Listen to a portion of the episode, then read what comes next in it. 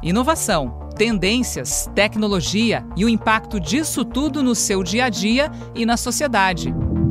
Está no ar o podcast do Hub Globo News. E o tema de hoje é o futuro do trabalho. Que profissões novas vão surgir? Quais serão as grandes oportunidades do mercado? E como promover o crescimento econômico gerando empregos inclusivos e sustentáveis? No programa de hoje, os colegas Rafael Coimbra e Alexandre Roldão conversam com Ana Carolina da Hora, que é líder do Computação Sem Caô, e Alexandre Pelais, consultor e pesquisador de modelos de trabalho. A gravação foi feita ao vivo e com participação do público.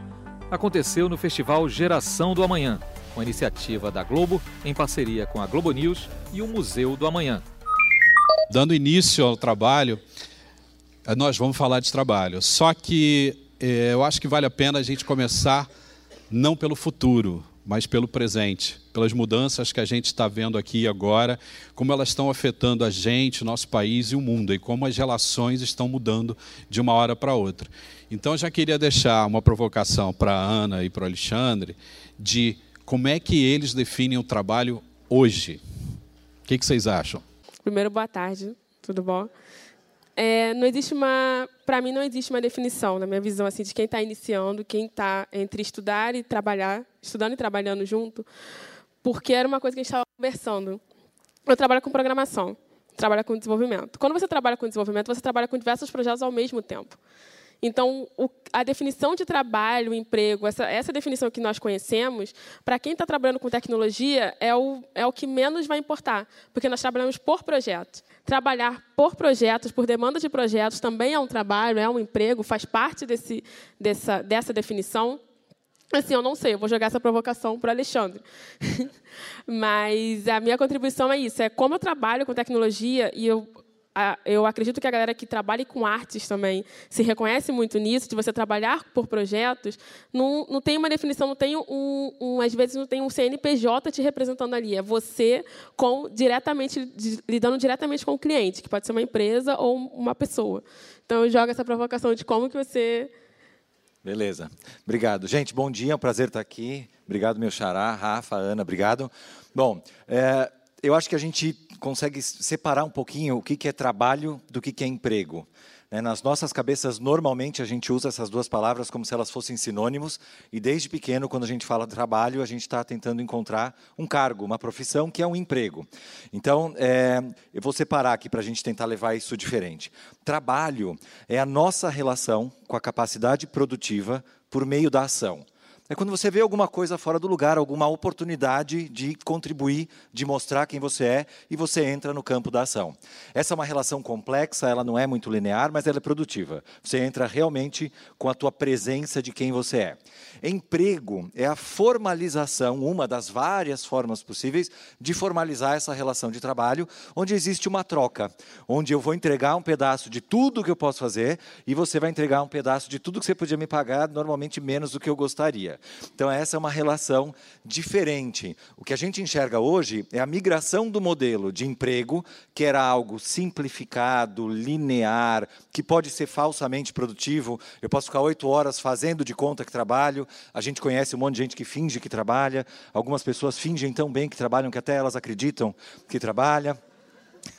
Então é importante a gente separar isso, porque quando a gente olha para esse futuro barra presente, a gente já identifica que o trabalho que a gente aprendeu era emprego, era um lugar de ganhar alguma coisa. E o trabalho que a gente cria para frente é o trabalho de expressão e contribuição, o trabalho onde eu vou mostrar quem eu sou. E isso agora a gente começa a ganhar espaço a partir da mudança do trabalho.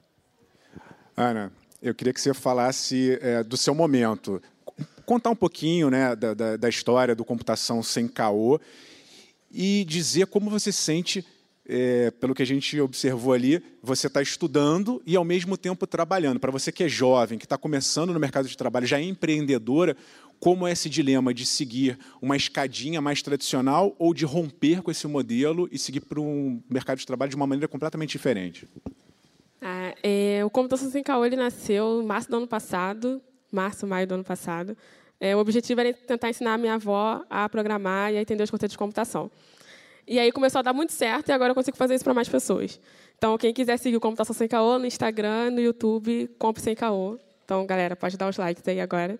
Mas voltando assim, sendo estudante, trabalhando e ao mesmo tempo barra sendo líder de um projeto, é, eu, eu percebo que nós jovens, por conta da tecnologia, a gente ganha muita autonomia no estudo, autonomia para a criação. E essa autonomia, às vezes, ela pode vir carregada de uma certa, eu não diria, a palavra não é rebeldia, mas eu não estou encontrando uma palavra melhor agora, que a gente acha que nós vamos romper com tudo que está acontecendo hoje, com o modelo que nós conhecemos hoje, de um dia para o outro. Então, eu fui essa jovem, né, logo no início, que eu entrei na universidade, comecei a fazer o projeto, eu pensei assim, entrei num dilema que as pessoas perguntavam muito: você vai continuar fazendo a faculdade? Você acha que você precisa fazer a faculdade? Você já está conseguindo ganhar é, uma certa estabilidade com o projeto. Você acha que você precisa continuar? E aí eu comecei a relembrar a minha trajetória, sempre muito pautada na educação. Então eu tenho uma preocupação muito muito forte, muito assim, muito maior, até antes do que com a tecnologia, com a educação. E aí eu entendo que se eu quero fazer parte da mudança do sistema educacional que a gente tem hoje no Brasil, que é um sistema do século XIX, tanto para as escolas quanto para a universidade, eu preciso estar dentro desse sistema. Eu preciso entender como esse sistema deu errado para eu conseguir mudar. Então, é, sendo uma estudante e barra trabalhando, barra empreendendo, eu vejo que eu preciso passar por isso. Né? E isso me ajuda muito com computação sem caô. Porque o que eu vejo de, de, que eu não acho correto, é a forma que os professores às vezes estão falando sobre conceitos que assim não são difíceis de entender da computação, mas são colocadas de forma muito é, que afasta as pessoas, eu falo assim, cara, o que eu posso fazer diferente com computação sem caô? Pelaz, a Ana está falando aqui de educação. É, quando a gente fala de futuro do trabalho, vamos, vamos pensar em quem ainda nem entrou no mercado de trabalho, né? as crianças que estão começando a estudar agora. Tem um relatório do Fórum Econômico Mundial desse ano que prevê que 65% das crianças que começaram a estudar esse ano vão trabalhar em funções que não existem como a Ana, que hoje está trabalhando numa coisa que 20, 30 anos atrás era talvez imaginável. Como é que é para você que estuda esse campo, é, as escolas, é, o mercado de trabalho deveria estar se preparando já com essa geração que está começando agora? É. O, o, sistema educacional que a gente tem ele é extremamente atrasado porque ele pressupõe uma previsibilidade que não existe mais. Né? Você ensina é, como se fosse possível a gente desenhar e planejar com alto nível de precisão o que vai acontecer. E aí a gente deixa de ensinar as pessoas a lidarem com o complexo, com o ambíguo. A gente ainda tem prova que tem só uma resposta certa, mas no mundo real tem várias respostas certas. E aí a gente acaba afunilando a cabeça das pessoas e quando a gente fala que elas vão trabalhar em, em novas carreiras, em novas profissões que ainda não existem, muitas delas são combinações de outras carreiras. Hoje, quando a gente pergunta ainda para uma criança o que ela, ser, que ela quer ser quando crescer, mais de 95% vão responder uma profissão quero ser médico, quero ser engenheiro, quero ser contador, sei lá o quê. Mas quando a gente olha para o futuro, talvez haja combinações dessas carreiras. Como a gente está ensinando com muita falta de criatividade, com muita falta da individualidade, a gente não está preparando essas crianças para esse lugar diferente que a gente poderia é, levar. Então, precisa mudar um pouco esse modelo, onde a gente coloca uma pessoa que tem uma hierarquia, que são os professores, né, eles sabem mais do que as outras pessoas, e os outros só escutam. A gente tem que criar esse modelo onde é um aprendizado um pouco mais que a gente chama caórdico, onde eu misturo o caos, todo mundo traz um pouco de conteúdo e a gente cria pontos de ordem, onde a gente vai verificar se a gente está aprendendo e se a gente está conseguindo se desenvolver para poder criar esse futuro. Porque acho que a coisa mais importante de qualquer discussão sobre o futuro do trabalho é que a gente não descobre o futuro do trabalho. A gente cria o futuro do trabalho. Então a gente tem que entrar no campo, tem que ir de verdade para a ação. É, eu, ia, eu, queria complementar, por exemplo, quem usa redes sociais, Instagram, está crescendo muito filtros, né? A galera está desenvolvendo filtros que são animações para você botar no seu rosto, que começou com a animação de cachorro. E agora a galera usa esses filtros para falarem sobre causas para falarem sobre é, assuntos mais sérios. Então, quando você diz que é uma combinação de profissões, como a plataforma é aberta, todo mundo pode entrar e desenvolver, e às vezes você não precisa de um código para você desenvolver, eu entendo que a mistura das carreiras nesse desenvolvimento de filtros não é só para desenvolvedor de o desenvolvedor, o programador, é o artista, é a galera que trabalha com o meio ambiente, é a galera que trabalha com ações jurídicas. Como que usa as redes sociais para engajar as pessoas a entenderem é, assuntos que na escola e na faculdade não é discutido. É. Vou completar só, aproveitando o gancho do que você falou, porque você falou em arte duas vezes. E eu acho super importante a gente realmente falar um pouco sobre arte. Porque quando a gente vai para a escola, acabou virando uma, uma, um ensinamento tão técnico, tão preparatório para arrumar um emprego que a gente perdeu a arte, a gente perdeu a espontaneidade. E na hora que a gente olha essas novas profissões, tem um grande elemento, um elemento artístico, de a gente se expressar por meio do trabalho. O trabalho tem três grandes impactos na nossa vida. Um deles é o financeiro, e esse a gente aprendeu desde pequeno, mas ele tem um social e um psicológico, da forma de como eu me expresso, eu conto quem eu sou para o mundo, as pessoas enxergam quem eu sou por meio daquele trabalho e eu contribuo com uma causa, eu deixo a minha marca no mundo. Então, por meio da arte, desse ampliar do olhar, a gente consegue ter um impacto maior. Eu achei legal porque a Ana é cria do meio digital, né? Ana tem 20 24 anos. E aí você vê que ela fala com código como uma desenvoltura, né? Quase um, uma linguagem nova que ela aprendeu, como nós, muitos de nós aprendemos português, inglês, espanhol, ela aprendeu código. Mas ao mesmo tempo, o que o Alexandre fala, que é legal, não só ficar com o pé no futuro, né? Se é que código já é, não é, já não é presente e passado, né? Mas também juntar as coisas. A gente sempre fala desse futuro que está chegando, das grandes profissões, mas na verdade é uma relação que está muito presente num país que tem crise, tem desemprego. Como é que se lidam com essas novas profissões? que são, na verdade, junções de outras, que ocupam o lugar de, de algumas e que, às vezes, nem têm direitos trabalhistas tão assim definidos ainda. Como é que vocês veem essa mudança que já está acontecendo hoje?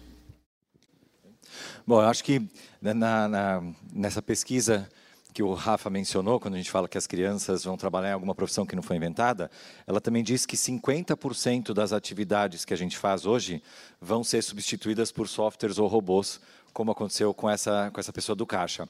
Atividades que são rotineiras ou que a gente tem um nível de inteligência tão pequeno né, na, na nossa atuação, elas vão acabar sendo substituídas e vai ganhando espaço novas profissões onde a gente interage mais. Então, por exemplo, um robô não conseguiria entender que não tem a carne, o bife ancho da marca tal, mandar uma foto e sugerir e interagir com a outra pessoa. Isso vai demorar mais tempo. Então, quando a gente olha é, essa diminuição dos novos postos de trabalho e a criação de outros vínculos, é tudo muito novo. Então, é, existe uma frase que fala: se você trabalha igual um robô, cuidado, porque você pode ser substituído por um robô.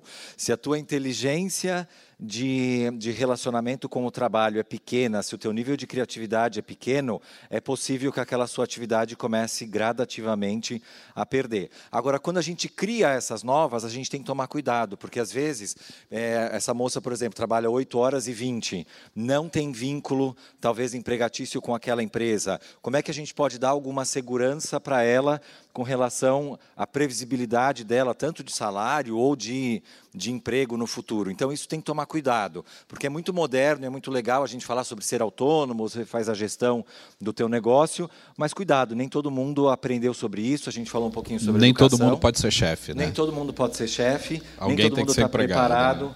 para ter disciplina para lidar com essa autonomia. Então a gente tem que tomar cuidado porque às vezes o discurso vira tão bonito, mas ele não é aplicável.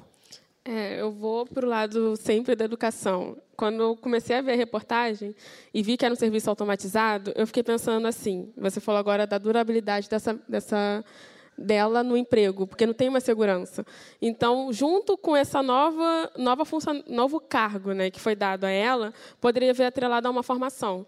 Porque o que, que ela o que o que ela está usando ali, a tecnologia que ela está usando, são é, envolve a programação, envolve serviços automatizados, envolve bots, né, que são os robozinhos ali que a gente fica falando às vezes pelas redes sociais, é, que eles substituem as pessoas que ficam conversando com a gente de telemarketing, na maioria das vezes, é, falando coisas repetitivas. Então, as perguntas que nós fazemos sempre, aquele robô responde para a gente.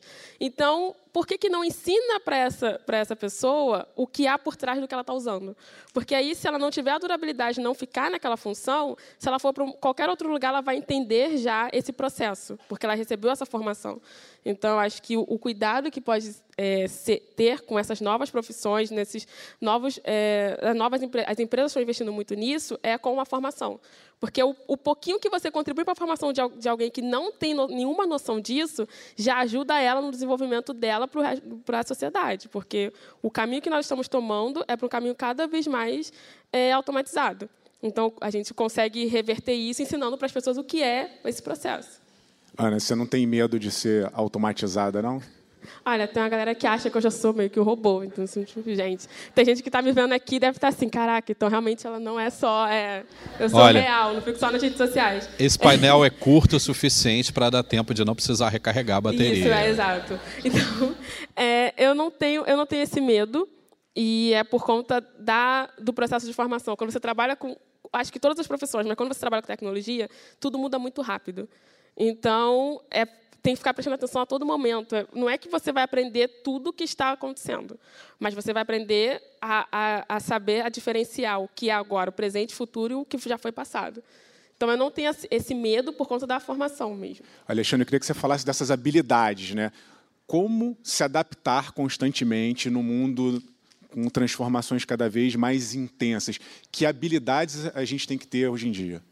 Eu acho que é essencial a gente primeiro entender como a gente se relaciona com o trabalho. Qual que é o papel do trabalho para vocês? Como é que ele reforça quem você é como indivíduo? Imagina que o trabalho é uma grande impressora 3D. O trabalho, não o emprego, tá? Porque o emprego é um cargo, é um pedaço da tua relação com a tua capacidade produtiva. O trabalho, toda vez que você realiza uma atividade, é como se você tivesse uma grande impressora 3D que você estivesse imprimindo a pessoa que você é por dentro para o mundo enxergar. Quando você faz isso com mais tesão, com mais participação, a impressão, a pessoa que você enxerga é alguém de quem você se orgulha. Você está sempre se desenvolvendo. Essa é uma necessidade que a gente tem que se chama autorrealização. De dentro para fora se tornar real, virar de verdade a pessoa que você é. A gente não foi treinado para ser assim. Então essa é uma competência nova. A gente aprendeu a ser muito passivo. A gente aprendeu a obedecer os nossos pais, obedecer os nossos professores, obedecer os nossos patrões. Essa relação se chama heteronomia, que é o contrário de autonomia. É quando alguém de fora fala, faz isso, faz isso, faz isso. E se ninguém falar para você fazer nada? Você não vai fazer nada? Então a gente, acho que a grande competência é a gente aprender a responder com iniciativa e disciplina a toda a autonomia que a gente está conquistando. E aí um jeito fácil disso ficar na nossa cabeça é a gente entender que tem três tipos de pessoas no mundo: as pessoas que fazem as coisas acontecerem, as pessoas que observam as coisas acontecerem e as pessoas que chegam bem depois e falam: gente, o que, que aconteceu? E aí você decide qual delas você vai ser. Porque aí você está num jogo de verdade à frente de responder. Você está criando as coisas ao invés de só respondendo. Então, essa é uma competência que eu acho que é essencial para a gente atualizar. Você falou de autonomia, e toda vez que, que a gente fala de tecnologia, mudança, Ana volta para a educação. Isso é um ponto muito importante, porque a educação hoje, como o Alexandre acabou de falar, deixou de ser um processo formal. Hoje, o professor, na verdade, acaba aprendendo muito com, com, os alunos dentro de sala de aula. E aí eu já queria deixar para a Ana uma provocação, porque é o seguinte: a gente está num processo de mudança, nós estamos no meio do caminho. Ela, com 24 anos, tem todo um projeto, é aluna da PUC, uma instituição formal, mas ao mesmo tempo, para ganhar autonomia, muita gente que não conseguiu ter esse acesso acabou procurando caminhos por fora. Ou vai para o YouTube, aprende alguma coisa, ou baixa uma apostila grátis, ou entra num fórum de discussão. Como é que está a sua vida no meio dessa educação formal e informal? Está bem dividida. Primeiro, Assim, eu brinco muito com os professores lá da PUC, né? Porque é realmente é uma instituição muito tradicional, muito formal. E aí tem o laboratório que eu participo, é a coisa mais assim, diferente que tem lá dentro. Desenvolver aplicativos de uma forma que não, não é todo dia que a gente tem aula, a gente aprende por conta própria. Então, a minha relação é até engraçada essa pergunta, porque quando eu estou falando com jovens, eles perguntam muito isso. Como é que você aprendeu inglês? Em que lugar você estudou? Aí eu falo assim, cara, eu vou te passar o canal no YouTube que eu usei. Eles ficam assim. Cara, tipo, é, o YouTube, para mim, é o, é o, lugar que você consegue aprender tudo de graça, a qualquer momento, a qualquer horário, desde que você tenha ali uma, também um dados muito bons, senão você vai aprender só quando estiver no Wi-Fi. Então, o meu processo é sempre fazer essa mesclagem. Né? Quando eu estou né, dentro da sala de aula, eu me coloquei no papel de que eu estou ali só para interagir com o professor. Eu não estou ali para aprender algo que o professor está me falando. Não quer dizer que só eu estando ali que eu vou aprender aquilo ali. Né? Eu leio antes, eu vejo, eu procuro saber o que, que ele vai falar de tema, e ali eu coloco, tento colocar o professor no papel de que ele está fazendo uma troca comigo.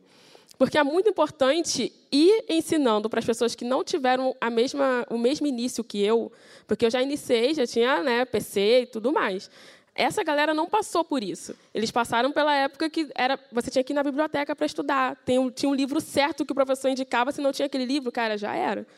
Ia ter que ir em todas as aulas. Então, como que a gente, é, também no papel de, de pessoas né, high-techs, blá, blá, blá, né, tem essas palavras bonitas, como é que a gente ensina as pessoas que não tiveram o mesmo acesso que a gente? Então, às vezes, eu vejo a galera entrando em embate com os professores.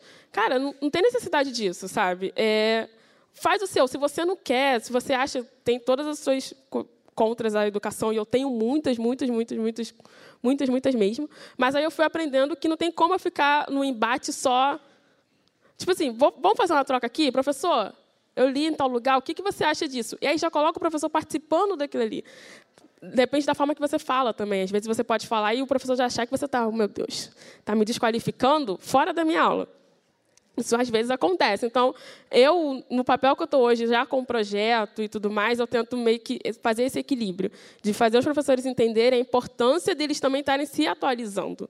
E tudo bem, não quer se atualizar entrando numa rede social? Professor, não tem problema, não precisa criar um Facebook, não precisa criar um Twitter. Mas, poxa, dá atenção para o que eu estou tentando te mostrar aqui na aula. Como que a gente para facilitar a troca? E outra coisa também que eu tenho usado muito e eu vejo que tem feito muita diferença e fez muita diferença quando eu estava aprendendo inglês, que é podcast. Né? Eu acho que o Alexandre pode falar isso melhor. Quando você está aprendendo uma, um idioma, um novo idioma, você ouvir muito ajuda, ajuda mais do que quando você vê ou escreve, porque você ouve, ouve, ouve, ouve, ouve, e aí quando você vai escrever ou quando você vai conversar com as pessoas, você lembra do que você estava ouvindo. Então, eu comecei a usar muito podcast para idioma. E agora eu estou mudando, eu estou usando podcast para novos conceitos de computação. Então, assim, Big Data, eu fico ouvindo podcast sobre isso. E aí eu fiquei pensando, cara, que engraçado, né? Quando eu tive a aula de bancos de dados, eu não tinha esse costume de ouvir podcasts. Foi lá no meu tipo, segundo período, agora já estou me formando. Então, no meu segundo período, eu ficava ali muito presa ao que o professor estava falando. E agora que eu estou chegando no final da universidade, eu estou assim, mudei totalmente. Então, esse, esse processo é algo que ah, nós também estamos vivendo, quem nasceu na era digital. Não é um momento que só quem nasceu antes da era digital está vivendo. Eu acho que uma provocação que, pode, que eu vou deixar agora para vocês, que vocês estão deixando provocações aqui para mim, é que o que é essa palavra tecnologia? Né? O que, o que, qual é o significado dela? Tem uma definição só? Tecnologia é isso? A gente entra no tá, se você entrar no Wikipedia agora tem uma definição, mas é essa a definição? Acho que nós temos que pensar sempre em tecnologia, o mundo digital, para a cultura que nós estamos inseridos.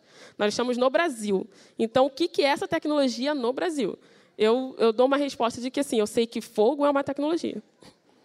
Se vocês olhar, abrirem a mente do que é a tecnologia, fogo é uma tecnologia também. Acho legal, Ana, que é isso. A tecnologia ela não é o fim, ela é o meio que está transformando as profissões. Algumas novas, como a sua, mas eu vou puxar um pouquinho aqui o papo. A gente falou muito de, do pessoal mais jovem Vou falar de coisas um pouquinho mais antigas, como engenharia, medicina, direito. Ou seja, as profissões que as pessoas acham que vão sofrer poucas mudanças. É, né? que são eternas, que todo mundo, quando vai fazer, às vezes, o Enem, é, tá, tá querendo entrar numa dessas tradicionais para ter uma estabilidade, mas elas também estão passando por um processo intenso de transformação. Alguém aí fez medicina?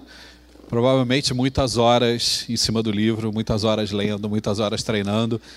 Será que um robô pode fazer tudo? É, talvez medicina não, porque a gente tem o um elemento imprevisibilidade do organismo que está interagindo, mas outras profissões certamente. Sabe que tem um, um site é, que até é um pouco uma brincadeira, né? Que ele se chama Será que um robô vai tomar o meu trabalho? É Will a Robert take my job? Você escreve qual é a tua profissão e ele dá uma probabilidade de quanto vai. E eu sou formado em ciências contábeis. E aí um dia eu fui digitar lá, né? Contador. 94% de chance de um robô é, pegar a minha profissão. Porque é tão previsível que facilmente nos próximos cinco anos é extinta a profissão. Vamos, a gente está tá, tá no finzinho, eu vou responder vocês vão responder algumas das perguntas da plateia. Vou passar para vocês. Na verdade, vou tentar resumir. Ó, tanto Pedro Guimarães quanto a Selma, e tem mais uma outra pessoa aqui que não deixou o nome, mas estão fazendo uma pergunta meio parecida que é de relação trabalhista muito com essas novas plataformas, né?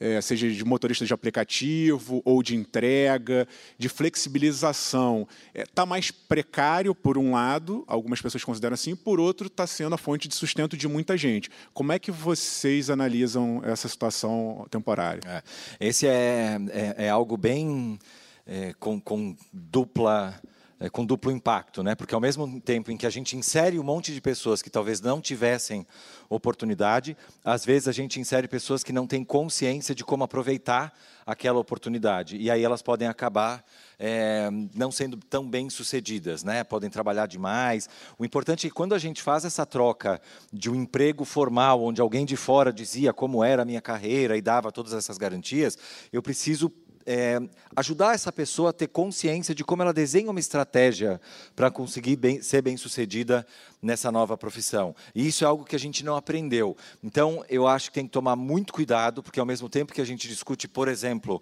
uma reforma trabalhista que vai dar um pouco mais de liberdade para que a gente negocie entre empregado e empregador quais são os critérios, eu preciso ensinar o empregador a saber quais são os direitos e onde é que vai dar, é, no fim da linha, o resultado desse trabalho. Então, hoje a gente tem profissões, por exemplo, é, tanto um Uber ou quanto quem faz delivery de bicicleta, que às vezes trabalha muito, muitas horas e não consegue traduzir aquilo numa forma de sustento ou de expressão. Então, acho que tem que tomar muito cuidado. Essa é uma discussão que tem que ser levada um pouco mais a sério. Eu acho que do jeito que a gente fez foi ok, apareceu a tecnologia, que bom, podem trabalhar. Não, mas pera, me conta um pouco. Nunca me explicaram como eu ia lidar com esse papel de empreendedor, de pensar em mim mesmo como um negócio. A gente tem que preparar um pouco, porque senão tem gente que vai ficar sendo explorado. Né? Pode parecer, de alguma forma, uma escravidão feliz. Eu acho que eu sou livre, só que não.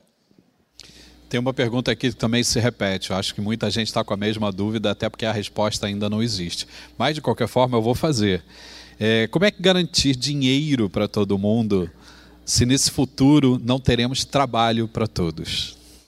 É, a gente não está tendo trabalho para todos agora também. Então, essa pergunta é difícil de responder. Mas é, eu vou dar um exemplo aqui. Eu sempre puxo para o lado da educação, porque o que é te ensinado, quando você aprende de fato, ninguém pode tirar isso de você.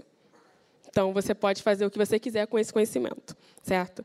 Mas eu entendo também que não tem como todo mundo ser empreendedor, porque, assim, gente, se todo mundo for empreendedor, e eu estou colocando a palavra empreendedor aqui, não é só projetos ou dentro de uma empresa, mas empreendedor que tem uma empresa, a gente também tem uma quebra, precisa existir um equilíbrio.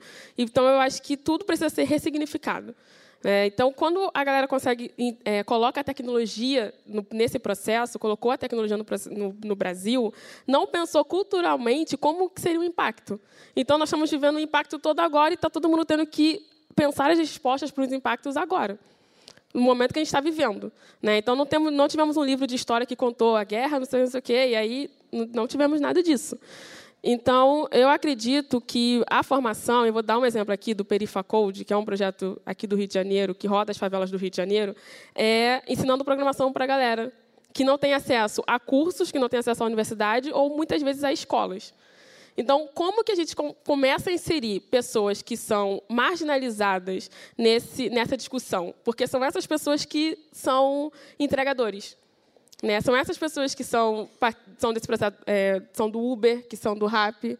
Então, delivery sempre existiu no Brasil, só que foi ressignificado para ter um aplicativo agora que faz a intermediação. Então, para inserir essas pessoas nessa, nessa discussão, até das leis trabalhistas, elas precisam entender com que elas estão trabalhando.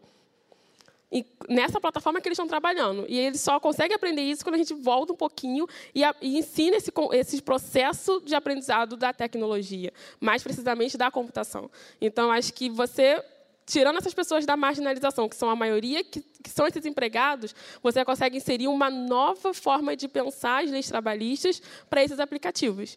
E eu acho que um, a outra ponta também muito importante, que não é da, da educação, é a regulamentação desse, dessas plataformas, é a regulamentação desses apps. Será que precisa ou não?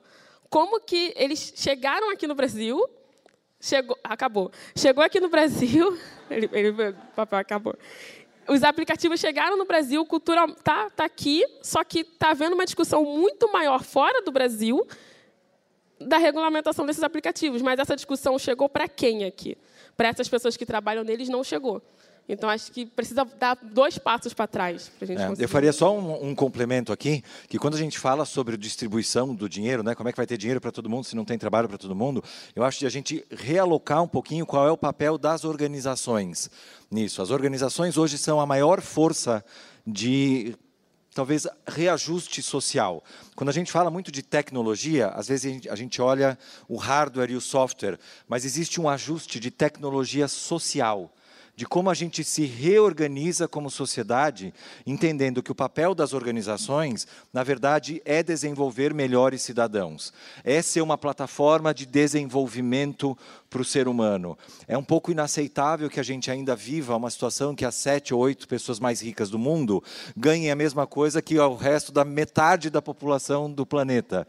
Então, quando a gente reajusta isso, talvez a gente comece a ter um pouco de respostas se tem trabalho e se tem dinheiro para todo mundo. Se a gente ressignificar o papel do trabalho para cada um de nós, qual é o papel da liderança das pessoas que têm mais desenvolvimento e o ajuste das organizações. Para que, que existem as empresas se não é só para maximizar o lucro de poucas pessoas? E aí eu acho que a gente torna uma conversa mais interessante. Queria agradecer Ana, Pelaz, Rafa, obrigado a vocês. Valeu, gente. Obrigado.